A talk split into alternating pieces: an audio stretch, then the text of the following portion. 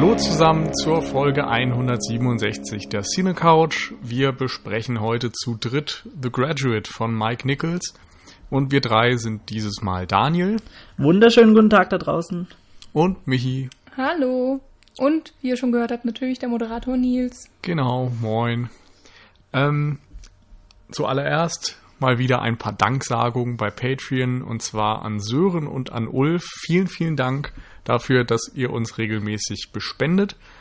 Alle anderen, die das vielleicht auch noch irgendwann planen, auch schon mal vielen Dank. Auf www.patreon.com slash cinecouch könnt ihr das machen und kriegt dafür ein paar Goodies und Extras, die ihr euch da ansehen könnt. So, The Graduate, die Reifeprüfung mit Dustin Hoffman ist, glaube ich, echt einer der größten und wichtigsten Filme der 60er Jahre, die wir uns jetzt auch gerade ausgewählt haben.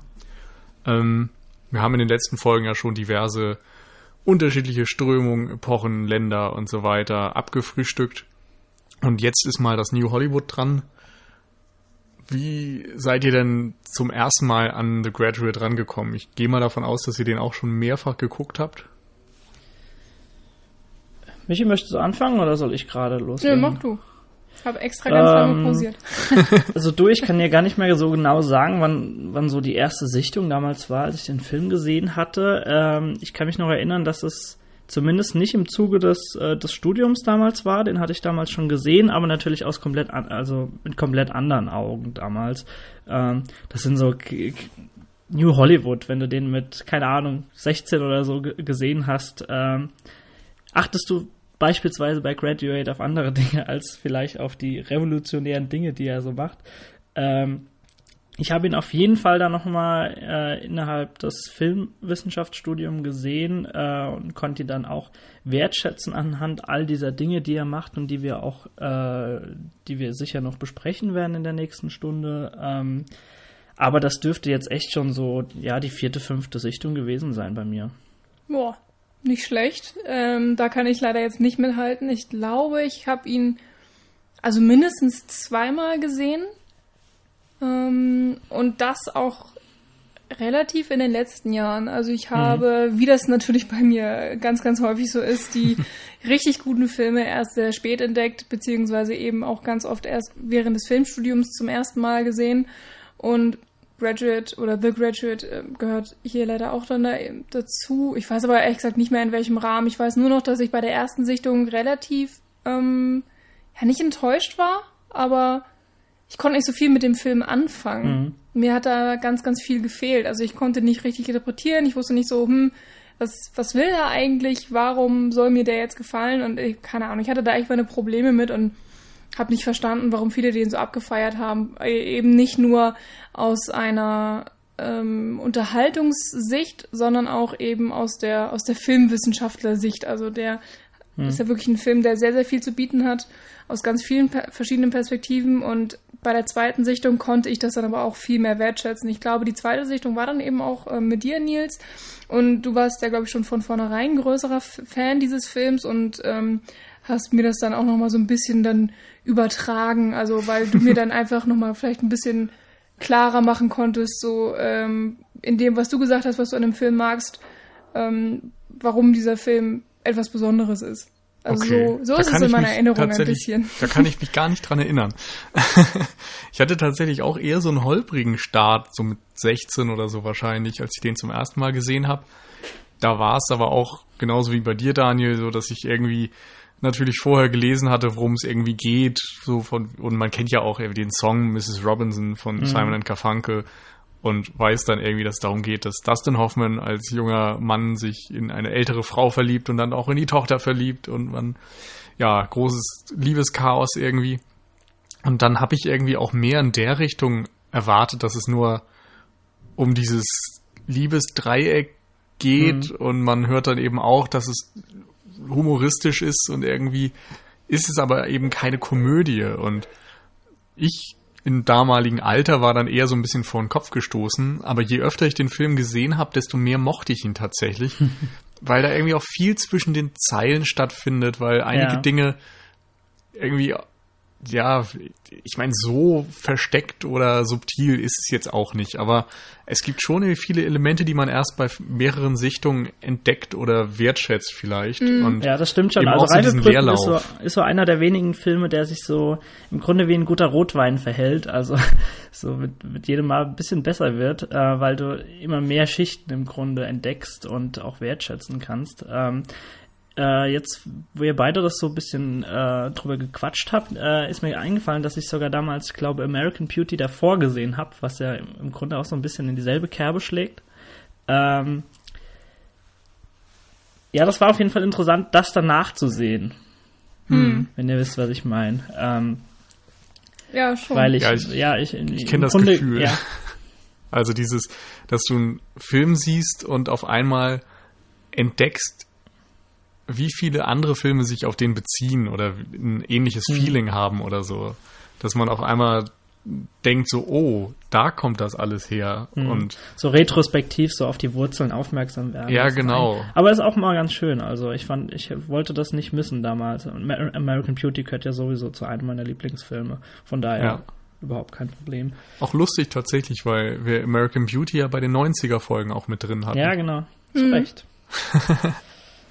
Und ich denke mal, genauso zu Recht haben wir jetzt eben The Graduate ausgewählt für 1967. Ähm, zuerst wollten wir vielleicht mal oder sollten wir mit der Handlung noch mal ein bisschen genauer anfangen. Möchte ja, du hast, du hast kurz abgesteckt gerade, aber ich kann genau. ja gerade noch ein paar Worte so drüber verlieren. Äh, und zwar geht's äh, in The Graduate um Benjamin Braddock, gespielt, wie wir schon gesagt haben, von Dustin Hoffman, der gerade das College abgeschlossen hat und nicht so wirklich eine Ahnung und eine Vorstellung hat, was er jetzt mit seinem Leben anfangen möchte.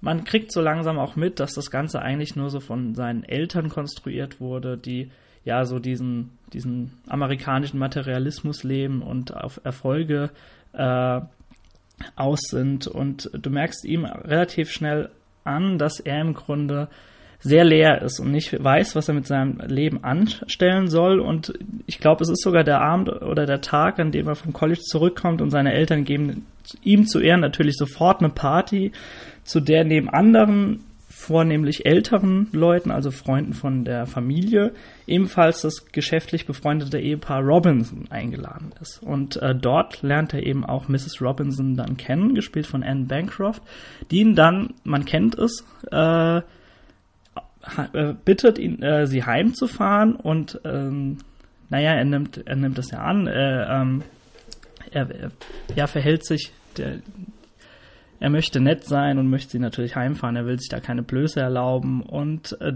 sobald sie zu Hause angekommen sind, versucht sie ihn nach allen Regeln der Kunst zu verführen.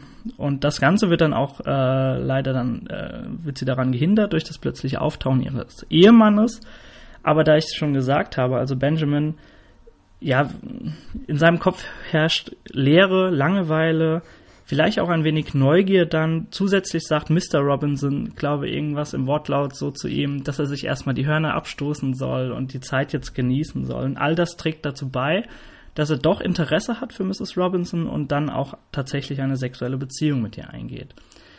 Und äh, das schaukelt sich dann so weiter, bis letztendlich, du hast es auch schon gesagt, äh, dann auch die, die Tochter noch mit äh, ja in diese Konstellation, in diese äh, fast schon Dreierkonstellation gerät, er Gefühle für sie bekommt und letztendlich mit ihr durchbrennt. Ähm, aber viel mehr brauchen wir jetzt eigentlich nicht über die Handlung verraten, würde ich sagen.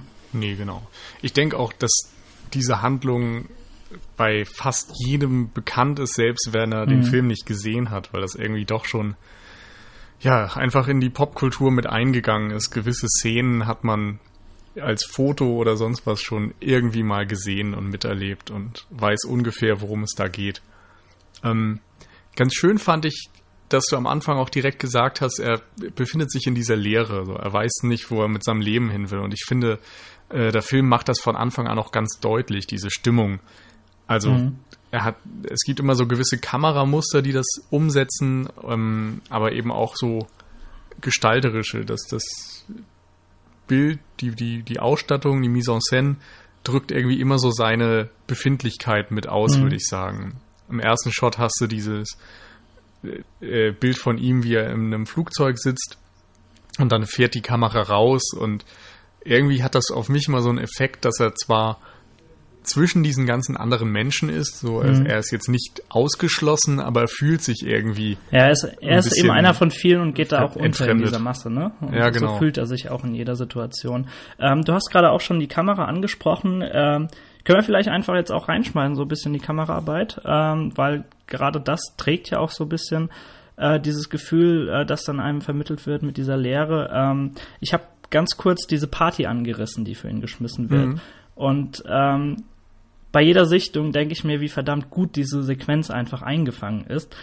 Ähm, Aber einmal ganz kurz, ganz, ja? vielleicht können wir nochmal dahin leiten, weil das sind so die ersten ja, paar Sequenzen ja auch, die, mhm. die dann kommen. Und also ich finde immer, wie du sagst, die, die Party ist auch super, aber allein der Weg dahin ist schon grandios. Ja. Also erst diese Leere im Flugzeug, dann ähm, der Shot, wie er über dieses Laufband ähm, am Flughafen geht, so vor einer leeren Wand. Das ist alles irgendwie leer, entmenschlicht. Laufen, ne? Er läuft von rechts nach links, was irgendwie noch so den, den westlichen Schreib- und Denkgewohnheiten mhm. widerspricht und entgegenläuft. Und dann kommt eben diese Party. Also da sind schon ganz viele visuelle Muster bevor diesem Moment, ohne dass jemals ein Wort gesprochen werden müsste. Hm. Ähm, schließen wir direkt an mit der Party. Äh, ich glaube, das Erste, was du von ihm siehst, ist, wie er genauso hilflos und verloren, wie er da im Flugzeug saß, dann vor seinem Aquarium sitzt und dann sich das Ganze auch anschaut, seine Fische und äh, du weißt sofort, okay, exakt so fühlt er sich, also eingesperrt in einem Käfig, der ja von seiner Familie konstruiert wurde, von der Gesellschaft konstruiert wurde. Und ab dann, äh, ich glaube, er wird dann runtergerufen, weil seine Gäste natürlich alle da sind, äh, ich glaube, seine Eltern sagen da sogar noch ganz dreist zu ihm, ist es nicht toll, so viele Freunde zu haben, was auch noch ja, irgendwie eine krasse Spitze ist, äh, die in die Situation passt. Und dann verfolgt die Kamera ihn ganz, ganz nah am Gesicht und fängt auch so seine, seine Überforderung ein. Äh, also du siehst ja andauernd nur Leute, die ihn umarmen, du siehst teilweise nur so den Hinterkopf, äh, er wird von, von der einen Menge zur anderen geschubst und so weiter. Und ich glaube, das Ganze endet sogar dann wieder, dass er dann tatsächlich sagt, er geht nach oben und äh, macht die Zimmertür zu und du hörst nur auf der Tonebene das Blubbern vom Aquarium, obwohl mhm. er gar nicht davor sitzt. Und weißt auch in diesem Moment definitiv, dass er sich genauso fühlt, nämlich eingesperrt in diesem ganzen Konstrukt. Und das ist man könnte da noch viel mehr drauf eingehen, auf diese Sequenz. Ich weiß nicht, ob ihr da noch was äh, reinwerfen ja, wollt, aber das ist einfach so fantastisch. Mach einfach weiter.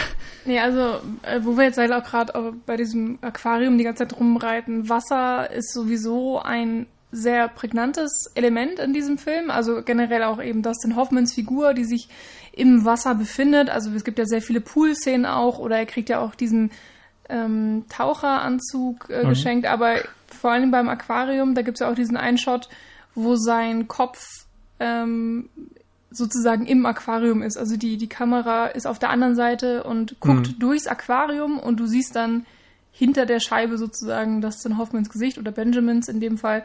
Und das, ähm, das gibt eben auch so diesen Eindruck, dass er unter Wasser ist. Also er ist eingezwängt, er ist in dieser ähm, also er erstickt auf so eine Art ähm, auch, also mh, hm, das ist immer so. Also wir haben schon gesagt, er befindet sich in so einer Leere, aber in dieser Leere, in diesem Nichts kann man ja auch irgendwie ersticken. Also einfach, weil man mhm.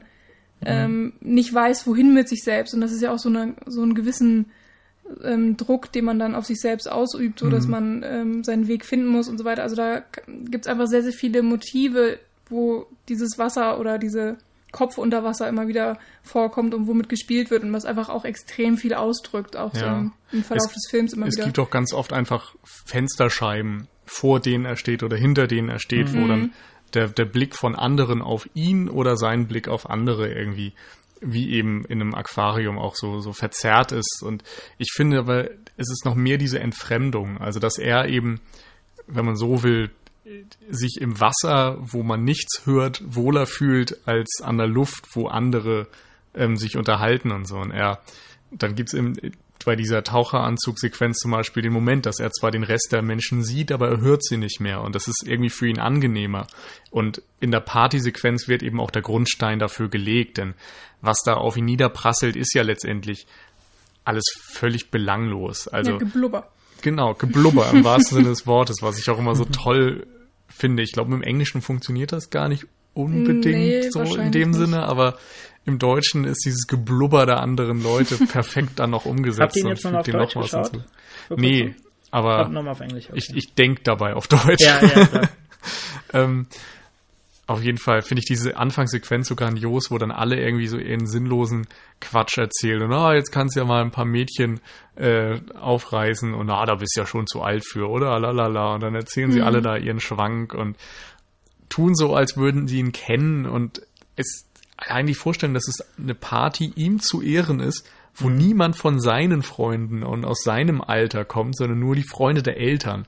Das finde ich ist auch schon so bezeichnend. Und dann Das ist doch diese so das- Distanz, dass er einen Vornamen hat und es gibt, glaube ich, noch dann später Elaine, die Tochter eben, und äh, ihren quasi anderen Typen. Das sind die einzigen jungen Leute oder die einzigen Menschen im gesamten Film, die einen Vornamen haben. Alle anderen heißen Herr so wie noch und Frau so wie noch. Und das finde ich irgendwie auch, dass das zeigt nochmal diese Distanz zwischen den ganzen Leuten, die aber irgendwie nur er zu sehen scheint. Und, Aber auch Distanz zwischen den Generationen vor allen Dingen, weil vor Ja, allen Dingen auch, die jungen Leute genau. haben ja einen Vornamen und die alten Leute sind Misse, Mr. und Mrs. Ja. und so weiter.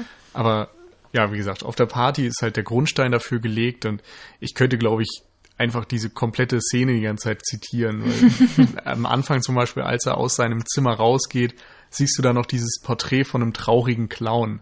Das finde ich auch jedes Mal so prägnant, weil er eben das, ja, der, der Anlass der Feier ist und sich freuen sollte und in ihm sieht es eben völlig anders aus. Und dann dieses perfekte Gespräch, wo ein Typ ihn mit rausnimmt und sagt so, ich muss mit dir reden, ich muss dir was sagen. Was denn? Ja. ja, hörst du zu? Ja, ich höre. Plastik. so, meine, der will ihm natürlich dann irgendwie einen Weg in der Plastikindustrie als berufliche Karriere empfehlen. Aber der neue heiße Scheiß in den nächsten Ja, alleine- zehn Jahren. dass das einzige Wort, was er dann von sich gibt, Plastik ist. So das der Begriff für Oberflächlichkeit und äh, Ja. Sinnentleerung schlechthin. Und Es ich glaube, danach sagt er sogar noch, so äh, okay, vergiss es schnell wieder. Ja.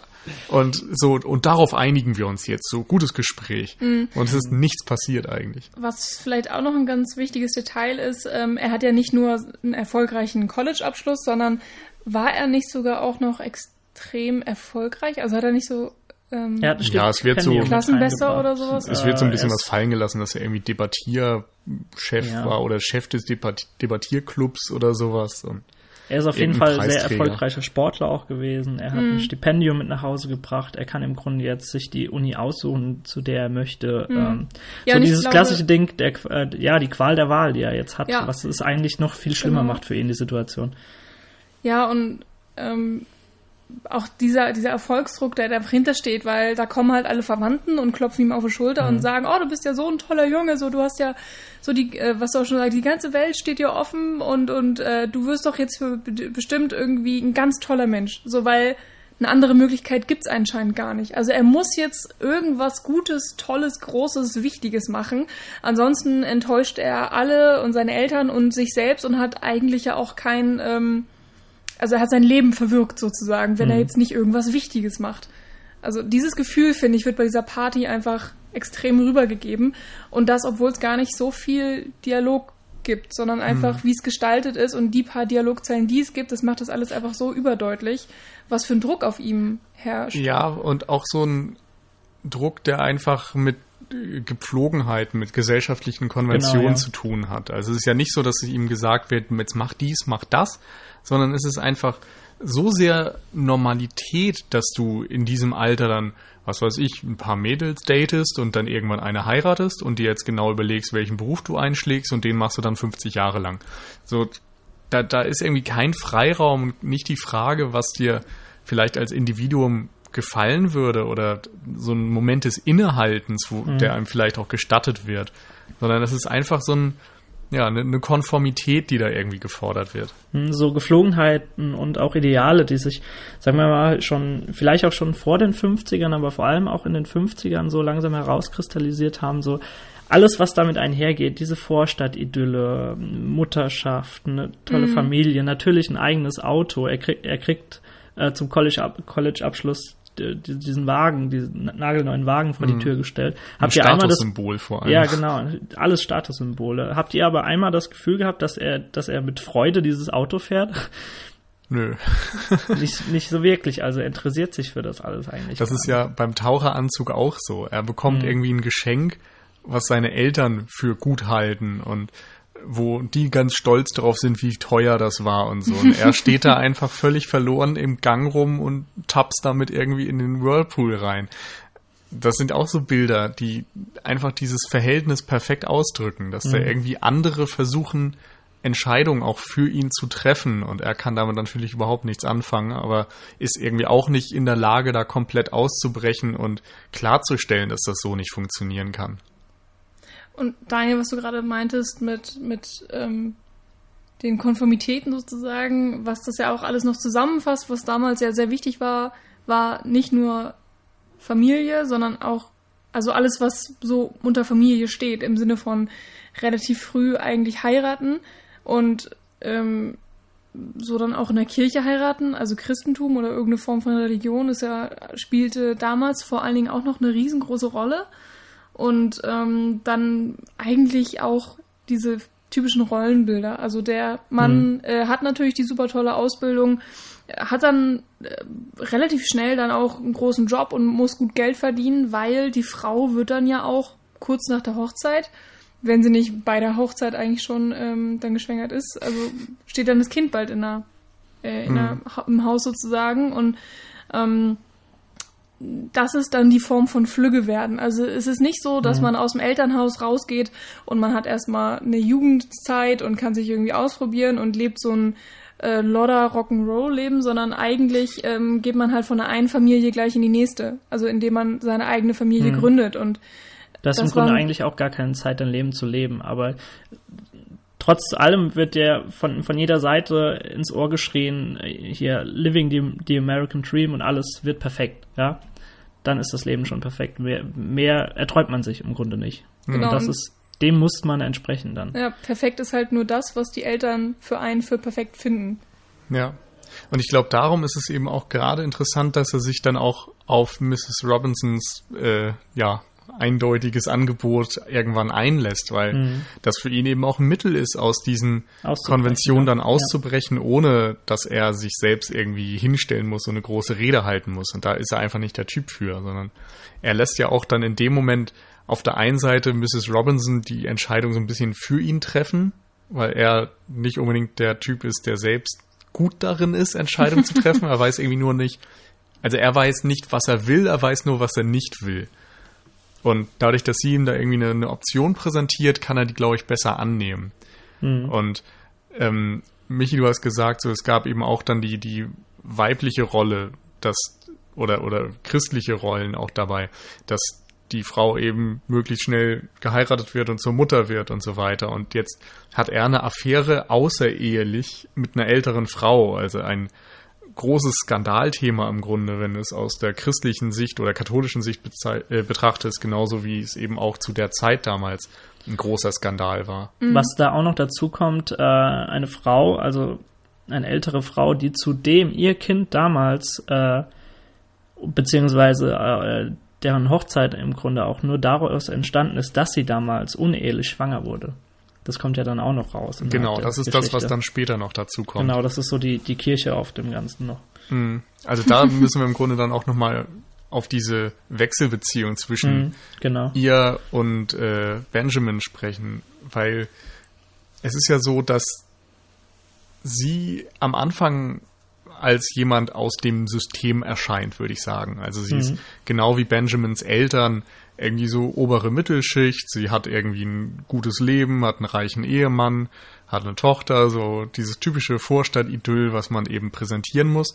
Und dann tun sich eben Risse in dieser Fassade auf. Es kommt raus, dass diese Ehe im Grunde keine Bilderbuch-Ehe zumindest ist. Sie haben getrennte Schlafzimmer. Mhm. Das ist irgendwie so, dass sie sich nur ähm, haben verheiraten lassen wegen des Kindes, was sich ankündigte, was mehr oder weniger ein Unfall war und so weiter.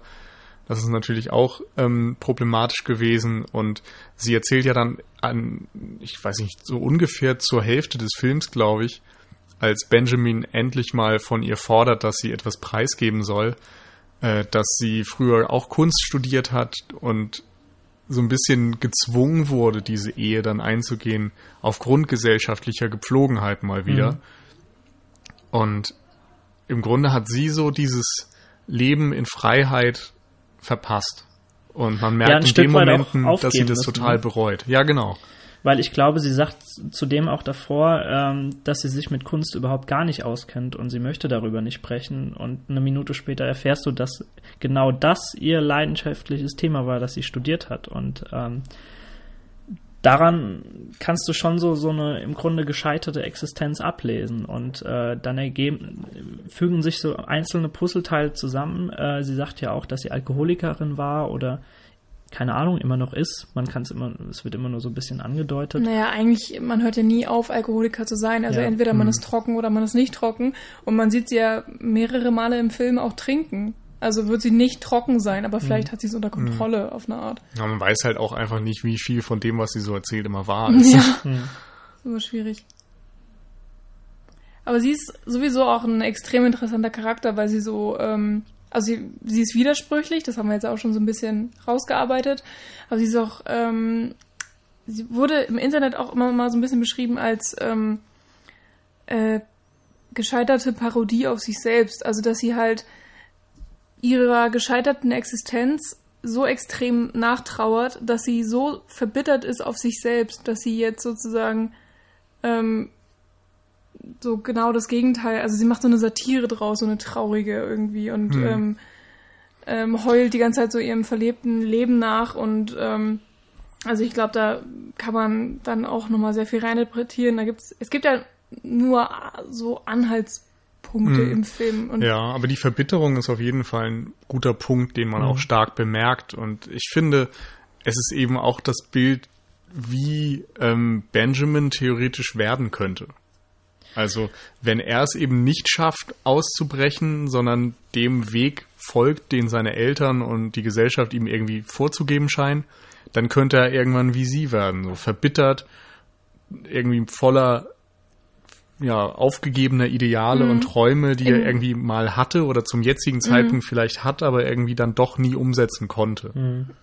Ähm, trotz allem ist nicht nur Benjamin eben der, der gerade aus etwas ausbrechen möchte, aus einer ja aussichtslosen Situation im Grunde fl- fliehen möchte, sondern eben auch äh, Mrs. Robinson. Also auch sie möchte aus dieser Tristesse im Grunde eigentlich auch Mhm. mal ausbrechen. Und, Ich glaube, das ist auch die Verbindung und die Anziehung Mhm. zwischen den beiden, dass sie irgendwie beide vielleicht genau diesen Punkt ineinander sehen.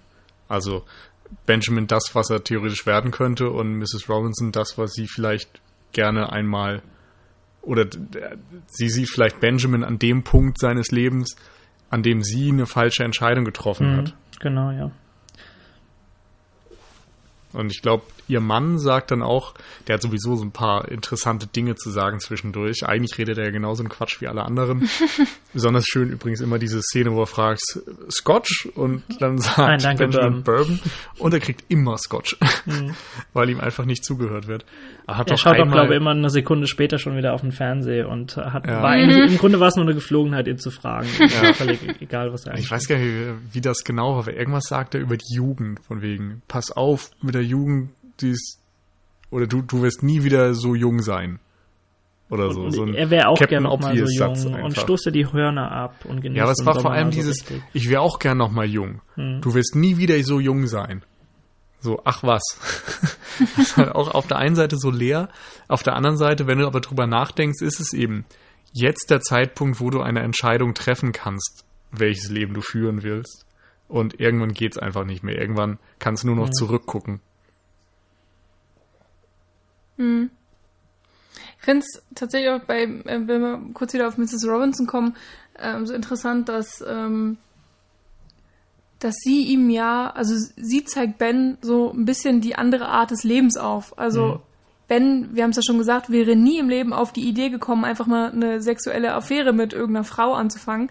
Und sie bietet ihm diese Möglichkeit und, und drängt ihn ja auch relativ viel. Also sie, ähm, sie sagt ihm so ein bisschen, was er machen soll, dass er eben das Hotelzimmer machen, äh, besorgen soll, mhm. dass er schon mal hochgeht oder so. Also er, ähm, er ist sich ja auch extrem unsicher und äh, ihr macht das einfach Spaß. Für sie ist das alles so ein Spiel und es ist nichts Ernstes, ähm, jedenfalls oberflächlich gesehen, unterschwellig, glaube ich, ähm, hatte da schon immer sehr viele große Probleme, die sie auch persönlich mitträgt. Ähm, aber oberflächlich gesehen äh, lebt sie gerade so ein bisschen auch ihre Dominanz irgendwie aus. Das und holt sich den Spaß, ja. den sie in der Ehe nicht haben kann und zeigt zeigt einerseits Ben so okay, es gibt noch ein anderes Leben, man muss irgendwie nicht gleich heiraten und sie ist ja auch die ganze Zeit dagegen, dass er eine tatsächlich ernst gemeinte Beziehung mit ihrer Tochter anfängt. Ich meine, das hat auch sehr, sehr viele verschiedene Gründe, aber ich glaube, es spielt auch wirklich so ein bisschen damit rein, dass sie ihm vielleicht nicht das Leben wünscht, in das sie gedrängt wurde und dass sie eben auch nicht möchte, dass ihre Tochter in dieses Leben gedrängt wird, dass sie vielleicht auch Angst hat, ähm, dass wenn Ben und ihre Tochter jetzt zusammenkommen, äh, es dann passiert, dass sie dann auch relativ früh geschwängert wird und dann wieder so eine Hochzeit erzwungen muss und dieser Teufelskreis sich einfach Aber immer wieder da wiederholt. würde ich jetzt widersprechen, weil sie ist ja letztendlich diejenige, die Elaine, ihre Tochter, dazu treibt, den anderen Typen da zu heiraten. Karl, glaube ich, oder? Mhm. Und bei dem finde ich es viel eher vorgezeichnet, dass das so ein typisches Vorstadtleben wird. Typischer Banker, der abends heimkommt und dann das Essen auf dem Tisch stehen haben möchte und so weiter, ja. Ähm, aber warum möchte sie dann nicht, dass Ben und Elaine heiraten? Das finde ich jetzt gerade eine interessante ist? Frage, aber mhm. ich habe keine Antwort drauf. Also ich finde zumindest nicht, dass es so einfach ist, dass sie eben denkt, dass Ben der schlechte Einfluss wäre, weil Ben hat eindeutig mehr zu sagen und mehr Tiefe, als Karl hm. jemals in seinem ganzen Leben haben wird. Karl hat Muskeln. Was ja, auf jeden Fall interessant wirklich, er ist ja auch so ein wandelndes Klischee. Was auf jeden Fall interessant ist, ist im Grunde dieses Paradoxon, dass sie letztendlich genau durch das, was sie sagt und das, was sie ihm gibt, ähm, genau dazu, beziehungsweise beide an die Situation kommen, dass es genau dazu kommt, dass er mit Elaine ausgeht. Also mhm. Natürlich äh, fordert sie ihn nicht auf, äh, sie abends mal auszuführen. Das sind dann tatsächlich äh, seine Eltern, die äh, diesen vorgezeichneten Weg ihm weitergeben möchten.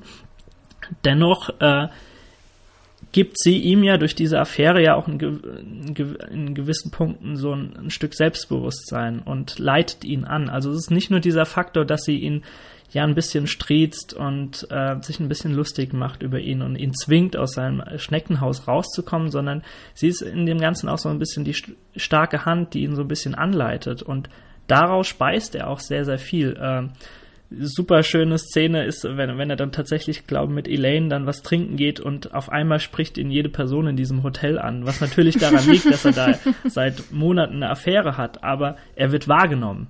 Ja. Und es ist genau das, was ihn jetzt ausmacht. Und äh, ein Stück weit hat das eben Mrs. Robinson aufgebaut in ihm. Und mhm. dass er diesen Funken gespürt hat, dass in ihm mehr liegt und er sich auch mal traut, gegen seine Eltern zu gehen, mal wochenlang einfach im Pool zu, legen, äh, zu liegen, die Tür zu seinen Eltern mal zuzumachen und alleine zu sein, obwohl er genau weiß, dass sie das nicht mögen und so weiter. Also letztendlich ähm, ist sie genau daran schuld, äh, dass das passiert, was sie eigentlich nicht möchte, dass Elaine äh, ja sich in ihn verliebt letztendlich. Aber ich finde es trotzdem eine, eine, eine, sehr interessante Frage, warum sie das Ganze nicht möchte. Ich bin nach wie vor immer noch nicht auf die Lösung gekommen, aber ich denke mal, dass es da auch nicht die Lösung gibt.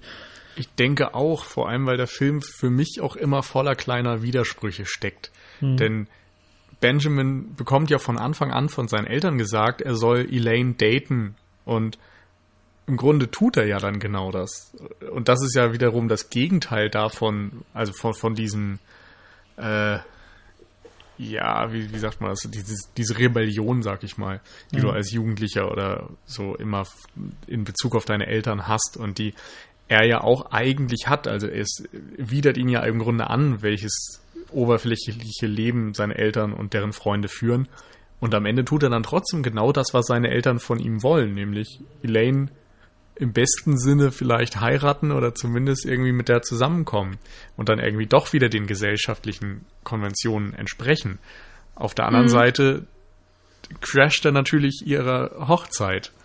Und ich weiß nicht, da sind so ganz kleine Dinge immer drin, die, die sich eben schon widersprechen, die nicht ganz eindeutig sind. Auch dass Mrs. Robinson, wie wir gesagt haben, auf der einen Seite dafür eintritt, ein freies Leben zu führen, auf der anderen Seite selbst das gerade nicht getan hat und auch ihre Tochter dann wieder daran hindern möchte. Und ja, ich finde es dann nicht unbedingt erklärbar, aber das ist irgendwie auch die große Stärke, weil mhm. der Film dann eben nicht den Fehler macht und alles so runterbricht, als wäre es total einfach. Menschen sind halt nicht einfach und eindimensional, sondern sie verbinden halt Widersprüche in sich.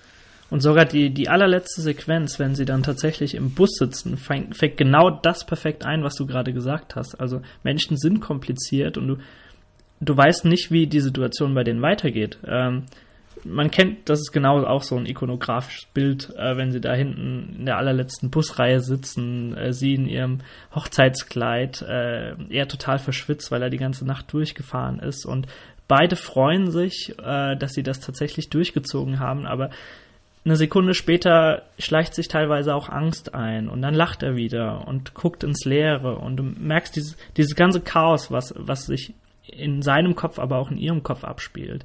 Und mhm. da, das ist, sind so diese Schichten, die jedes Mal im Film aufgegriffen werden. Ja, steckt ja im Grunde auch noch in der gleichen Situation wie den kompletten Film hindurch. Genau, er weiß ja. irgendwie immer noch nicht, was er will, er weiß immer noch nicht, was seine Zukunft bringen wird. Er ist nur irgendwie selbstbewusster mhm. gewesen und hat jetzt angefangen, aktiv zu handeln. So, das ist die Entwicklung, die es gibt. Aber natürlich ist mhm. das immer noch kein neuer, sicherer Status quo, den er da erschaffen hat. Ja, deswegen ist die letzte Einstellung auch so schön, weil wir ja dann ähm, mit der Kamera den Bus verlassen haben und dann fährt der Bus von der Kamera weg.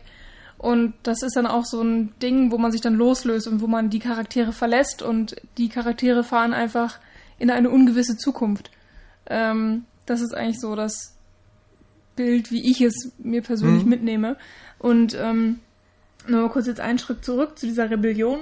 Ähm, das finde ich halt so interessant, dass Mrs. Robinson diese Rebellion äh, an die Oberfläche bringt bei Ben. Weil eigentlich habe ich das Gefühl, die war schon immer unterbewusst in ihm drin. Also ähm, er hat sich immer von seinen Eltern irgendwie leiten lassen und drängen lassen und deswegen hat er ja auch diesen College-Abschluss und ähm, wird er irgendwie von seinen ähm, von seinen Verwandten gefeiert weil er immer den Normen und Konformen entsprochen hat bis zu diesem Zeitpunkt. Aber er ist ja damit nicht glücklich. Und da merkt man eigentlich schon, dass diese, dieser Widerspruch äh, oder diese, ähm, nicht Widerspruch, sondern diese, diese, ähm, äh, dieses Widerstreben, so, dass das eigentlich schon in ihm gesteckt haben muss, dass er immer gedacht hat, so, nee, eigentlich will ich das nicht aber ich habe auch keine bessere Idee und deswegen mache ich das, was meine Eltern sagen. Und bei Mrs. Robinson oder bei der Begegnung mit ihr kam es jetzt eben dazu, dass das alles dann an die Oberfläche bricht und dass er im Verlauf des Films ja auch ähm, sozusagen aufmüpfiger wird und seinen eigenen ja. Weg geht und seinen Eltern widerspricht und ähm, mein, es wurde ja auch jetzt schon gesagt, er liegt dann einfach wochenlang am Pool und äh, macht einfach mal gar nichts und das ist ja natürlich genau das, was Eltern nicht wollen. Vor allen Dingen, wenn sie eigentlich gerade die große Karriere des Sohnes starten wollen oder ihn auch verkuppeln möchten, ganz aktiv und, und er lässt halt einfach nichts mit sie machen. Also eine größeren, eine größere Rebellion gibt's ja gar nicht, als einfach inaktiv zu sein. So, wenn man, hm. ähm, wenn man halt seinen Eltern nicht widersprechen möchte und trotzdem keine Ahnung hat, was er machen möchte, weil das ist ja immer noch dieses Ding. Er weiß, hast du auch schon gesagt, was er nicht will. So, er hat einfach keinen Bock, den Weg seiner Eltern zu gehen oder den Weg, den seine Eltern ihm vorschreiben. Aber gleichzeitig ist er immer noch ideenlos. Und ähm, das, die einzige Idee, die ihm dann in den Kopf kommt, ist dann eben ähm, mit Elaine eine Beziehung anzufangen, beziehungsweise irgendwann verliebt er sich ja auch und dann fängt er wahrscheinlich dann auch an, so vage Zukunftspläne zu schmieden. Also relativ schnell sagt er dann ja auch bei ihr ähm, zu ihr, wenn er sie in der Universität besucht, dass er sie doch heiraten möchte und dass man noch heiraten könnte und so. Und das ist ja für ihn vielleicht in dem Moment ein Fortschritt. Ähm, aber das tut er ja eigentlich auch größtenteils nur, im Widerstreben gegen dem, was Mrs. Robinson von ihm will. Weil Mrs. Robinson ja sagt, du sollst nicht mit meiner Tochter ausgehen. Und ich habe das Gefühl, so das weckt in ihm dann diesen Drang, okay, sie will es nicht, also mache ich es doch irgendwie doch. vielleicht. Mhm. Und ich meine, ich glaube schon auch, dass er Gefühle für Elaine hat. So ist es nicht. Aber vielleicht ist dieser Drang dann relativ schnell zu heiraten und auch dann ähm, die Schlussszene, dass er sie von der Kirche mehr oder weniger kidnappt, ähm, eher aus diesem Gedanken gewachsen, dass er eben den Wünschen widersprechen möchte. Und in dem Fall hier eben den Wünschen von Mrs. Robinson, dass er eben nicht Elaine heiraten soll. Und so ein bisschen auch, also okay, den seine Eltern eigentlich nicht, weil, okay, seine Eltern wollen das ja eigentlich, aber hm, aber seine Eltern wollen halt wahrscheinlich nicht, dass er eine verheiratete Frau entführt oder klaut ja. oder wie man es auch nennen will. Ich meine, sie kommt ja auch freiwillig auf jeden Fall mit ihm mit. Es mhm. ist ja eher so, dass sie vorher von ihrer Familie gekidnappt wird, mhm. weil die Pläne mit ihr haben und sie sich dann eben auch bewusst gegen die Pläne ihrer Familie entscheidet. Da gibt es auch ein schönes Bild, finde ich, in der Kirche, wo sie dann Benjamin entdeckt, direkt nachdem sie ihrem Karl da das äh, Ehe das Ja-Wort gegeben hat.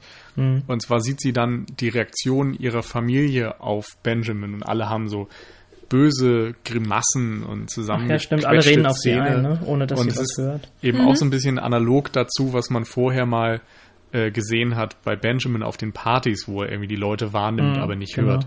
Und dieses Gefühl hat sie in dem Moment auch und entscheidet sich eben auch dann bewusst gegen diese Leute und für Benjamin und die verbarrikadieren ja dann auch alle Menschen irgendwie in der Kirche mit dem Kreuz mhm. quasi, was auch sehr schön symbolisch ist und entscheiden sich irgendwie gegen diese ganzen, ja, gegen den alten Muff quasi. Gegen das System. Ja. Ähm, ganz kleiner Faktor, den ich aber auch immer wieder sehr, sehr schön finde, äh, ist, wenn er dann tatsächlich auf dem Weg zu dieser Hochzeit ist, äh, er braucht ja ewig, bis er rausgefunden hat, wo das dann tatsächlich stattfindet, äh, dass er sich beziehungsweise dass der Tank von seinem Wagen leer geht und äh, er sich auch des letzten Statussymbols dann noch entledigt und einfach hinrennt. Das finde ich immer ein sehr, sehr schönes Bild. Hm. Gleichzeitig ist es ja auch eine totale Loslösung aller Stränge zu seinen Eltern oder mhm. zur, zur Familie so generell, weil er hat dann ja gar nichts mehr. Er hat nur noch das, was er am Leib trägt und selbst das würde ihm ja tatsächlich noch zerrissen. Ich muss also immer ein bisschen an Into the Wild denken. stimmt, Fehlt irgendwie ja. noch, dass er seine Karten zerschn äh, zerschneidet. Ja, stimmt. Also passt auch ganz gut, wenn man, okay, falls man das kennt. Ähm, aber er sieht ja dann auch nicht mehr gepflegt aus. Also vorher mhm. oder den ganzen Film lang ähm, hat er ja auch immer relativ, ja, weiß ich nicht, teuer, weiß ich nicht, aber gute Klamotten auf jeden Fall. Und man hat das Gefühl, so seine Mutter bügelt ihm das auch ordentlich und es ist immer alles sauber und ähm, er hat die Haare immer gepflegt und so. Und durch diesen Kampf, der da in der Kirche stattfindet, also ein tatsächlicher Kampf, das ist halt auch so ein Ding. Also er, mhm.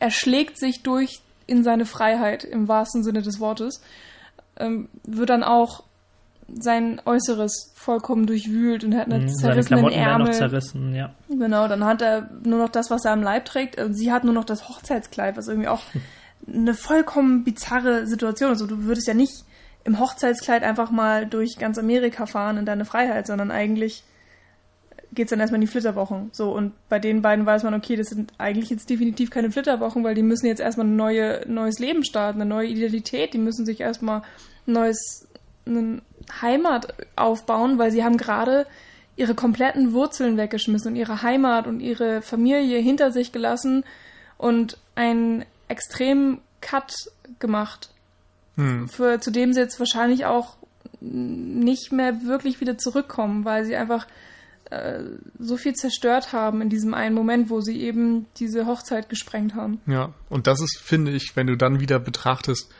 unter welchen Umständen dieser Film produziert wurde, eben in Hollywood mhm. und so weiter, dann ist es ein verdammt radikaler Schritt.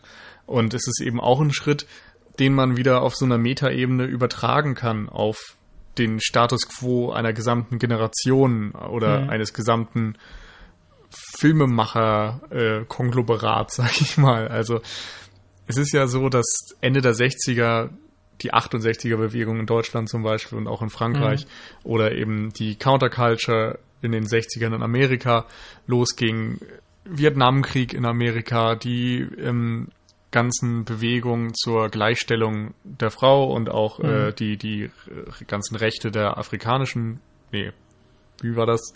Schwarzen Ureinwohner. Na. Afroamerikaner. Afroamerikaner. Meine Güte. ich und Worte.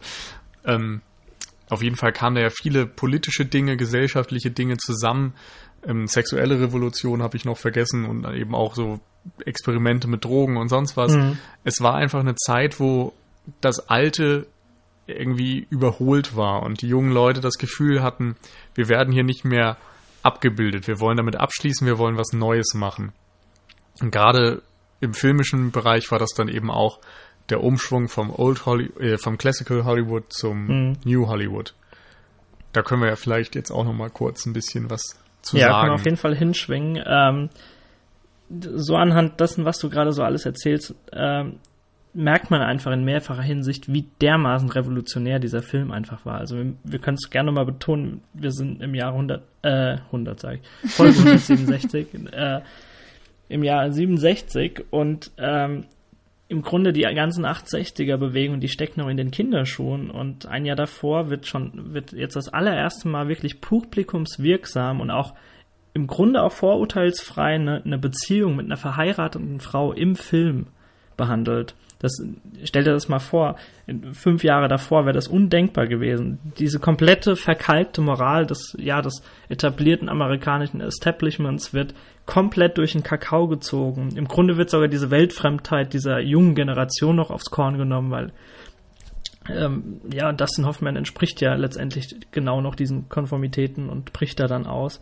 Also da steckt so unfassbar viel drin und das eben auch schon 67. Also ähm, deswegen wird's ja auch oftmals so als einer der Meilensteine oder auch Grundpfeiler dieser ganzen Bewegung, Mhm. Revolution, zumindest im filmischen, äh, filmischen Hintergrund äh, angesehen. Also zusätzlich zu der Beziehung zur älteren Frau äh, ist es da ja, also hier noch wichtig, dass es ja diese Dreiecksbeziehung gibt mit der Tochter, was ja auch nochmal, Mhm. finde ich, eine viel höhere Brisanz ähm, einfach aufwühlt.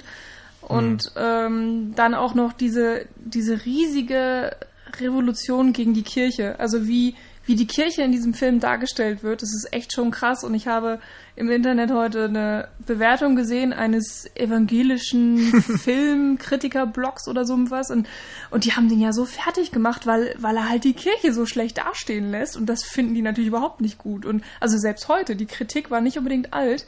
Und, ähm, und, und da muss man sich erstmal vorstellen, wie das eben 67 gewirkt haben muss, wenn dann auch die Tür mit einem goldenen Kreuz versperrt wird, damit sie nicht mehr rauskommen und generell dieses goldene Kreuz wird als Waffe benutzt und so und eigentlich ist Eine das Paar Prügelei in der Kirche. ja und das Paar ist vor Gott verheiratet worden gerade und Dustin Hoffman ist das einfach scheißegal. Der Und sagt ihr ja so, auch. genau, Elaine ihr ja auch. genauso. So, sie pfeifen drauf, sie sagen, ja, okay, mein Gott, also, äh, hä, ja, immer diese, diese Floskeln. So, äh, meinetwegen, Gott, sie denkt jetzt, wir sind verheiratet, aber uns ist das egal, wir rennen jetzt trotzdem weg. Für uns Ja. hat das einfach keine Bedeutung. Und das war damals, muss das so eine Riesenwelle geschlagen haben. Ihr müsst Ähm, sogar bedenken, dass diese Hochzeit in der ne Nacht- und Nebelaktion entstanden ist. Also da geht es nicht um auch, pure ja. Liebe, Nee. sondern äh, die, die Eltern haben dem guten äh, Mann äh, oder im Grunde ist es ja noch ein, ja, wie alt wird denn der sein? 20, 21, 22. Dem Mhm, haben sie die P Pistole auf die Brust gesetzt und haben gesagt, jetzt oder nie. Ja, Also- und das ist ja auch eine Kritik daran, dass es Mhm. damals irgendwie Ja. teilweise so zugegangen ist, dass du irgendwie verheiratet wurdest, Klar, ja. ohne selbst irgendwie Mitsprache zu haben. Mhm. Aber was man trotzdem nicht vergessen darf, ist, dass der Film auf einem Buch basiert. Also es ist jetzt ja nicht so, als hätte Nichols das jetzt selbst geschrieben, weil das alles jetzt gerade irgendwie für ihn wichtig war, sondern ähm, ich weiß nicht, von wann das Buch ist. Aber es muss Das ist dann ja auch in der Zeit ungefähr entstanden. Okay. Also, ja, ich habe vorhin ein bisschen Bonusmaterial geguckt. Ich habe natürlich die Namen wieder vergessen und so, aber das war ein Autor, der auch insbesondere versucht hat, also war auch Student, soweit ich das mitbekommen habe, und der wollte ähm,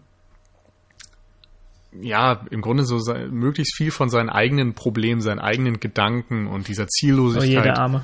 umsetzen. Und ja, kann man sagen, aber auf der anderen Seite natürlich auch ein Gefühl, ein Gefühl, was irgendwo universell ist. Klar, ja. Also mal stärker, mal schwächer natürlich, aber ich glaube, jeder findet sich so ein bisschen in dieser Situation wieder. Ähm, Charles Webb war das. Und, Danke für ja, diese das- Informationen. Damit Ja, können wir sehr ne? viel anfangen. Ich denke auch. Na, dann wurde Das sind diese. Zusatzinformationen, die wir seit Patreon anbieten. Genau, jetzt aber richtig hier Bildungsauftrag und so. Ähm, nee, auf jeden Fall finde ich es echt beeindruckend einfach, dass dieser Film diese ganzen Grenzen sprengt, Mhm. wenige Jahre nach der Auflösung des Hays Code im Grunde, oder ich weiß gar nicht, ob das sogar das Jahr schon wieder vergessen, das war ja auch so eine schrittweise auch nicht Entwicklung mehr. zurück, aber Ja, vorher eben mit so einer Art Zensur fast und auf einmal darf man eben Mhm. Sex zeigen, Gewalt zeigen. Bei Bonnie und Clyde zum Beispiel im gleichen Jahr wird ja dann auch zum ersten Mal wirklich Blut in einem Hollywood-Film so bildlich dargestellt. Ähm, Hm. also eben große Schritte auf jeden Fall. Ähm, inspiriert dann auch wieder von vielen anderen Dingen, die wir jetzt in den 60er Folgen schon besprochen haben. Also die Dreiecksbeziehung zum Beispiel hatten wir bei Jules et Jim schon. Und überhaupt ist die Nouvelle Vague mit diesem, wir wollen Filme für junge Leute machen und nicht mehr für alte Leute und äh, trauen uns irgendwie neue Stoffe, reale Stoffe und, und zeitaktuelle Stoffe zu. Das ist was, was Mike Nichols eben auch stark beeinflusst hat. Und Mhm. gerade dieses Filme für junge Leute machen ist etwas, was mit dem New Hollywood begann. Vorher gab es zwar auch noch so die großen Studios, die versucht haben, junge Leute anzusprechen, aber die haben halt einfach das fortgeführt, was sie auch in den 50ern schon gemacht haben. Da gab es dann ein paar Abenteuerfilme und es gab ein paar Musicals und sowas, aber eben nichts mehr, was dem Zeitgeist wirklich entsprach und was vielleicht auch ein bisschen kontrovers war oder sich von, von gewissen moralischen Gepflogenheiten abgesetzt hätte. Und mit ähm, einigen Filmen, zum Beispiel eben The Graduate und Bonnie und Clyde, ging das los, dass sich. Äh, Beides sogar noch klassische. Studiofilme, ne? Ja, genau. Was es quasi fast noch interessanter macht. Ja, und da beginnt dann ja auch die Bewegung. Andererseits Mhm. natürlich dann auch wieder mit Leuten, die Film studiert haben, die dann groß rauskommen in der Zeit langsam, wie äh, Coppola und George Lucas und Spielberg, Scorsese und so weiter, die vor allem in den 70ern dann eben enorm prägend werden. Aber hier fängt es an. Und dann wiederum, wenn man sich vorstellt, das Ding ist jetzt nächstes Jahr 50 Jahre alt.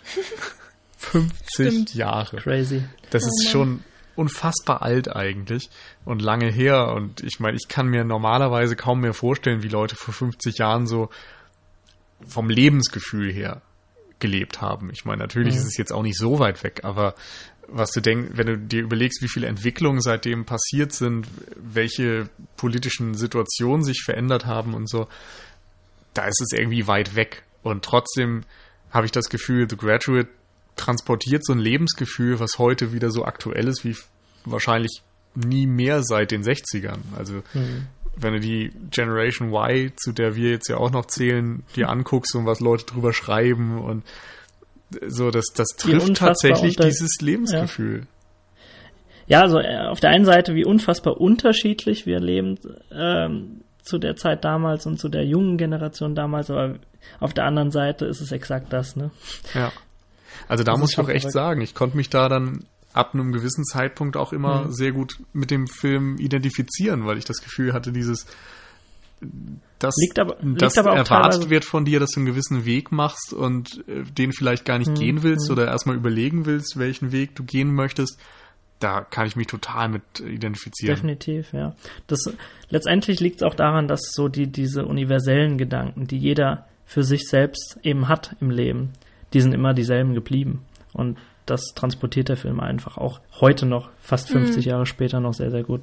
Ja, und deswegen würde ich diesen Film eigentlich auch wirklich, also allen Leuten, jetzt ist vielleicht zu viel, aber vielen Leuten einfach ans Herz legen. Und ich, ähm, was ich aber noch gelesen habe, dass, ähm, äh, wer war das denn? Ich glaube, Roger Ebert hat zwei Kritiken über diesen Film geschrieben. Eine, als der Film rauskam, mehr oder weniger, ähm, wo er sich dann sehr gut auch mit äh, Benjamin identifizieren konnte. Und dann Jahre später hat er nochmal eine Kritik drüber geschrieben. Äh, und wo er dann meinte, dass er Mrs. Robinson mehr verstehen könne. Also das ähm, fand ich irgendwie auch extrem interessant, dass es vielleicht wirklich eine Rolle spielt, in Mhm. welchem Alter man diesen Film Mhm. selbst guckt. Da fällt mir gerade ein, in der ersten Kritik hat er wohl auch geschrieben, dass die Songs von Simon and Garfunkel, die wir jetzt noch relativ wenig erwähnt haben, dass die nicht erinnerungswürdig wären.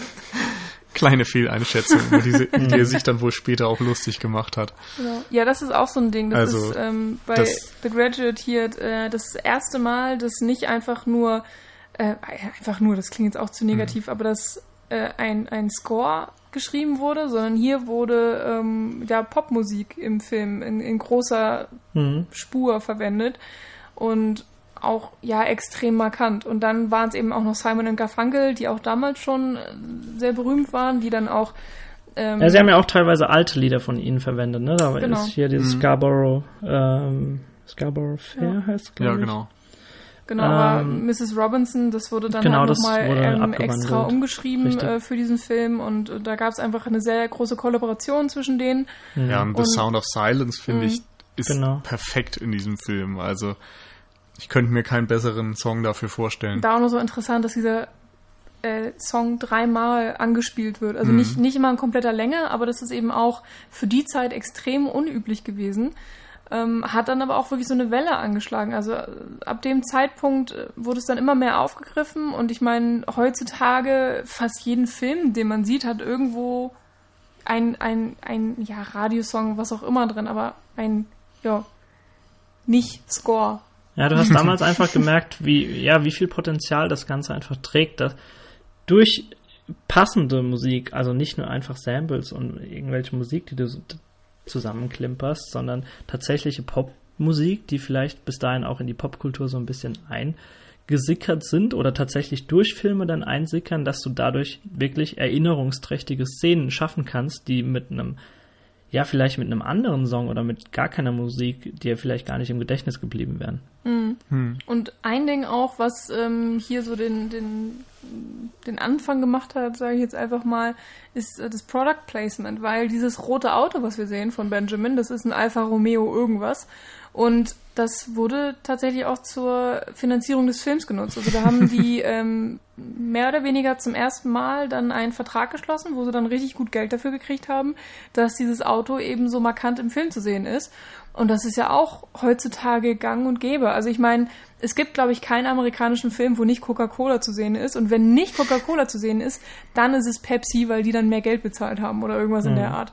Heute ist es ja einer der Grundpfeiler der Finanzierung irgendwelcher Filme, dass man also Product Placement unterbaut. Und ja, man kann sagen, dass es bei The Graduate äh, angefangen hat, mit diesem roten Alfa Romeo. Ach, was da nicht alles angefangen hat, ne? Wahnsinn irgendwie. Ich weiß nur, dass, äh, dass für die, für die Rolle äh, von Benjamin irgendwann mal auch Robert Redford vorgesehen war. Aber der war halt zu hübsch.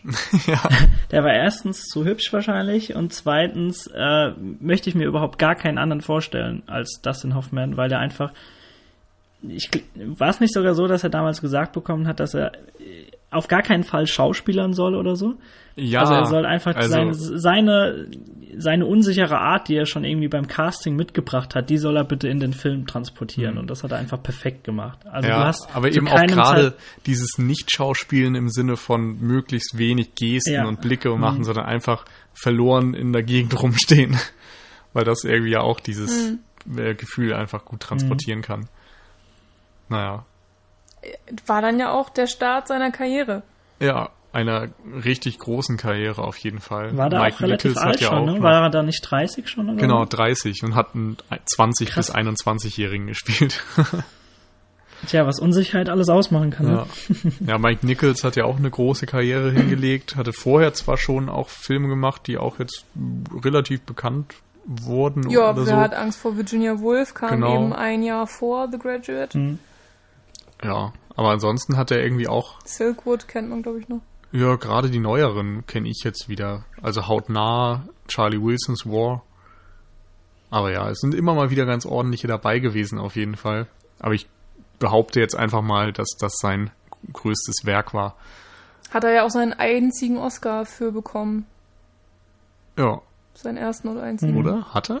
Ja, für das nicht- Ich glaube auch, dass er dafür einen Oscar bekommen hat. Ja, aber insofern hat er, also nicht beste Regie halt. Ach so, ja. Aber er war nominiert. Aber er hat ihn, glaube ich, nicht bekommen. Ja. Ja, Ähm, habt ihr noch was zum Film zu sagen? Ich wollte euch nur kurz fragen, ob wir New Hollywood damit abgehandelt hatten äh, oder ob ihr da Ja. irgendwie noch was dazu sagen wollt. Also so Dinge wie ja so eine gesellschaftliche oder gesellschaftskritische Grundhandlungen haben wir erwähnt, Kon dass Genrekonventionen teilweise äh, gebrochen wurden. Äh, man kann vielleicht noch ganz kurz erwähnen, dass oftmals auch nicht nur inhaltliche, sondern auch so, so ein Stück weit filmästhetische Experimente gewagt Hm. wurden, was du eben Ja. in Graduate sehr, sehr gut siehst. Und Mike Nichols das einfach wunderbar kann mit der Kamera. Ja. Einen Schnitt kann man da vielleicht noch beispielhaft nennen, den ich jetzt noch nicht genannt hatte. Da springt er quasi auf die Luftmatratze und es wird geschnitten. Ach wie ja, er die- die komplette Bett Sequenz ist so fantastisch. Mrs. Robinson springt. Ich glaube, das geht doch Wunderbar. sogar ein paar Mal, oder? Ja. Das ist Ja. so super gut. Einmal, wenn er, da geht er vom Pool ins Boothaus und geht durch die Tür und dann ist er aber auf einmal im Schlafzimmer bei Mrs. Robinson Ja. und nicht im Bootshaus. Ansonsten diese ganzen Dinge, die das New Hollywood auszeichnet, sind extrem ähnlich, finde ich, zu denen, die die Nouvelle Vague auch umgesetzt hat, nur eben in Hollywood und innerhalb des Hollywood-Systems. Also wer sich dafür noch interessiert, kann dann auch gerne nochmal bei Julie Jim reinhören. Das müsste 162, 163 so gewesen sein. Ich Unsere hab's Folge vergessen, jetzt. aber ich glaube 162. Sagen wir das einfach mal. ähm, findet ihr auf jeden Fall bei uns im Feedreader. Dann könnten wir vielleicht noch mal ein paar Filme des Jahres 1967 vorstellen, die wir jetzt nicht besprochen haben. Ich habe sie jetzt gar nicht mehr auf, aber ihr könnt ja einfach mal ein paar reinschmeißen und dann können wir. Ja, Wer will noch was dazu sagen oder auch nicht? Ähm, ja, dann fange ich einfach mal an. Und zwar ähm, wurde in diesem Jahr auch ein, ein wunder, wunderbarer, querer Film äh, produziert, und zwar The Producers von Mel Brooks. Was, ähm, oh Gott, wie war das denn? War das vorher auf dem Broadway? nee, oder nee, das danach? war viel, viel, viel später sogar. Okay, ja, ich komme der Entstehungsgeschichte nicht mit, aber auf jeden Fall, ähm, The Producers ist eben auch 67 Genau. entschi- Von erschienen. Mel Brooks. genau, Springtime for Hitler. was dann ähm, 20, 30 Jahre später dann nochmal ein Remake gekriegt hat mit Uma 40 Thurman. quasi, 40, glaube ja? ich. Das Echt müsste so lange? 2005 oder so gewesen sein. Ja. Also erst der Film, dann ich glaube um 2000 rum Musical und dann Anfang der 2000er Musical-Verfilmung. Und, und alles ist zu empfehlen. Ja. Also das Musical habe ich jetzt leider nicht gesehen, aber die beiden The Producers Filme und die sind wirklich genial, machen extrem viel Spaß. Mhm. Das Original übrigens auch mit Gene Wilder in der Hauptrolle, der ja leider Mhm. gerade verstorben ist. Ähm, anderer Film, den hatte ich vorhin schon genannt, Bonnie und Clyde, über das Gangsterpärchen, der eben auch sowohl so ein paar sexuelle Sachen ähm, Mhm. zeigt oder andeutet zumindest, die für die Zeit unerhört waren und äh, natürlich auch gerade in der Darstellung der Gewalt berüchtigt ist. Die Endszene ist da ja in die Filmgeschichte eingegangen. Ich glaube, wenn wir uns auch nicht für The Graduate entschieden hätten, hätte ich meine Hand dafür ins Feuer gelegt, dass wir vielleicht Bonnie und Clyde äh, besprochen hätten. Was Gut auch möglich. sehr, sehr interessant äh, gewesen wäre. Auch wenn ich eine kleine Träne verdrücken muss, dass äh, wir leider keine Zeit jetzt hatten, zumindest in den 60er, Fol äh, 60er Folgen für Dschungelbuch. Ja, Ich denke mal, äh, unserem, unserem lieb, äh, lieben Paul geht's da genauso, dass er da nicht mitwirken konnte, beziehungsweise Ja. dass äh, das jetzt nicht stattgefunden hat. Aber was noch nicht passiert ist, kann ja, kann ja die nächsten Monate immer noch nachgeholt werden. Ja, ich denke denk ich auch, dass das Dschungelbuch irgendwann mal auf der Cine-Couch besprochen wird. Also vielleicht rutscht es ja bei dir, Nils, mal in die, in die fünf Filme, die unbedingt besprochen werden müssen oder die so. sind ja schon lange. ja, aber fest. wir, äh, wenn die durch sind, fangen wir wieder von vorne an. Kann ich mir vorstellen. Ähm, aber wo wir gerade bei Animationsfilmen sind, da gibt es Und noch... bei Paul. Und bei Paul. äh, Asterix de Gallia ist in dem Jahr auch rausgekommen. Das war dann der... Nee, der erste. Der erste, erste, tatsächlich. Der, die Geburtsstunde der Asterix-Verfilmung. Oh Gott, und der ist so. Also, wir haben uns den vor, vor anderthalb oder zwei Jahren bei uns in der WG nochmal angeguckt. Und das war ja so ein abgefahrener Film. Der hatte. Also, der war schwierig anzugucken, fand ich. Der zweite ist da wirklich schon um Längen besser und, und ähm, nicht, nicht mehr so wirr auch. Und- Und, schlecht gezeichnet und komische Dialoge und alles irgendwie eigentlich ganz grauenhaft. Aber sehr viel Charme, weil es ist halt der erste. Und wer vor allem Paul gerne dabei zuhören möchte, wie er diesen Film lieb hat, der kann demnächst mal bei der Second Unit einschalten, denn da wird er zu Gast sein und über Asterix sprechen. Also ich weiß gar nicht mehr, welche Filme das dann sind, aber irgendwie über diese Reihe zumindest. Genau. Ähm, ich würde auf jeden Fall noch Le Samurai empfehlen von Jean-Pierre Melville. Ein äh, ja, Gangsterfilm, ein französischer mit Alain Delon in der Hauptrolle, der unter anderem für John Woo's The Killer auch Pate stand und so diesen einsamen, schweigsamen äh, Killer auch salonfähig gemacht hat. Also alles, was dann auch mit Leon der Profi und sonst wie danach kam, bezieht sich im Grunde auch auf diesen Film. Hat so ein bisschen den, den klassischen Western-Helden vielleicht auch in das Gangster-Krimi-Genre transferiert. Ein sehr, sehr leiser und ruhiger Film, aber wer auf sowas steht, dem sei das auf jeden Fall ans Herz gelegt. Ansonsten weiß ich nicht, möchtet Also- ihr noch Sachen nennen? Die, die 50er und 60er sind ja wirklich so die Jahrzehnte noch des Musicals, des, des gehobenen Musicals äh, oder Musicalfilme eben auch. Und da gehört auch Tanz der Vampire dazu, ähm, bei dem ich jetzt leider wirklich schon wieder nicht sagen kann, was da eben zuerst war. Aber war dann oder ist jetzt auch immer noch auf dem Broadway und auch in Musicalhäusern ähm, daheim und, und ein riesiger Erfolg. Ist das auch von Michael Den habe ich ja noch nie gesehen. Ne, Nee, das Nee. ist von, von Dings. Hier, wie heißt er? Äh, Polanski. Nee, aber die Musik doch nicht, oder? Ach so, nee. Das meinte ich. Ob die von, von Ich dachte, Weber du ist. meinst den Egal. Film. Ein Polanski-Tanz der Weil wir Vampire. sind ja ein Filmpodcast. ich, müsste ich auch mal sehen eigentlich. Naja, aber Ich da... habe den ähm, mal angefangen, fand das ganz, ganz schlimm. Aber das nur am Rande vielleicht. mir fällt gerade tatsächlich auf, 67 ist ein Jahr ohne Hitchcock. Das ist irgendwie auch traurig. Ja. Aber wo wir gerade bei Polanski waren, der hat auch einen Film gemacht, der zur Wahl stand für die 68. Nächste Folge, äh, 168, werdet ihr einen Podcast zu einem Film aus dem Jahre 1968 hören und der steht mittlerweile auch fest. Wir können aber das Ergebnis erst nächste Woche quasi lüften. Genau. Ihr habt abgestimmt. Also wenn es euch nicht gefällt, dann seid ihr sowas von selbst schuld. Ähm, man kann aber sagen, es war ein ziemlich eindeutiges Ergebnis. Also der Gewinner hatte einen, einen ziemlich guten Vorsprung. Äh, von daher hoffen wir natürlich auch, dass ihr euch äh, freut Jo. über die nächste Folge. Genau, da sind äh, Daniel und ich dann auch wieder dabei. Genau, mit Jan wahrscheinlich, ne? Ja, hoffentlich hat er Zeit. Ansonsten müssen wir nochmal Paul irgendwie ranholen. Aber genau. Ja. Der hat übrigens, also Jan, zum Zeitpunkt der heutigen Aufnahme Geburtstag. Yay! Wup. Falls du das dir irgendwann mal anhörst, Jan. Alles Gute. Genau. jo, ähm, und dann noch ein kleiner Ausblick. Wir sind jetzt im September, aber im Oktober wartet wieder ein Projekt auf uns und euch. Und zwar ist das der Horror Oktober. Wir werden wieder über Horrorfilme sprechen, schreiben, twittern und so weiter. Äh, jeder, der mitmachen möchte, über Horrorfilme schreiben und so weiter. Normalerweise haben wir immer gesagt, man guckt im Laufe des Oktobers 13 Horrorfilme und schreibt irgendwie was dazu oder twittert halt oder macht Podcasts oder weiß was ich, wie ihr euch gerne austauschen möchtet. Wir haben auf jeden Fall jetzt wieder eine Seite bei uns auf der Homepage, wo wir alle Teilnehmer sammeln mit ihren jeweiligen Blogs, so dass wir eine schöne Übersichtsseite haben. Meldet euch einfach, macht eine Filmliste mit den äh, Filmen, die ihr dann schauen wollt, tauscht euch schon mal aus, gebt euch gegenseitig und uns Tipps, wo man gewisse Filme vielleicht äh, streamen kann, herkriegen kann, wie auch immer. Wir freuen uns auf jeden Fall da schon sehr drauf, auch dann mit euch zu sprechen. Genau, und was man auch sagen kann, äh, mittlerweile ist es so ein bisschen ausgeweitet. Also Serien und Games ähm, gehören mittlerweile auch dazu. Ja, Also, weil- Also Jetzt keine. Sorge, ihr dürft alle auch Genau. Stranger Things gucken. Hauptsache Horror, das Alles ist so cool. das große Thema. Dieses Jahr heißt der Ghost of Horror Oktober, angelehnt wie immer an die Frankenstein-Filme. Und es gibt auch wieder was zu gewinnen. Ähm, wir Aber sagen das- noch nicht was. Wir wissen es auch noch nicht. Toll, toll Nils. Ja, Ähm, was teaserst was du denn auch irgendwas an, was noch gar nicht feststeht? Doch, es steht fest, dass es was zu gewinnen gibt. ja, aber nicht wahr. Nee, das hätte ich auch überhaupt nicht gesagt. Aber Ja, es gibt kannst ja was, auch nicht, weil es du gibt das gar was nicht von weißt. Cape Light. Das kann ich sagen.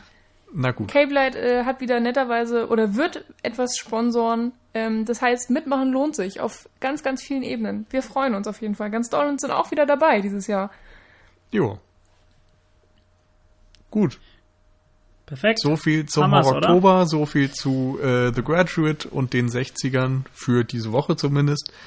Wir hoffen, ihr hattet Spaß. Wenn ja, freuen wir uns eben über Patreon-Spenden oder über iTunes 5-Sterne-Bewertungen und über Kommentare bei Twitter, bei Facebook, auf unserem Blog, wie auch immer. Schreibt uns an. Wir beißen nicht, sondern antworten nur. Okay, dann bis nächste Woche. Tschüss. Tschüss. Ciao, ciao.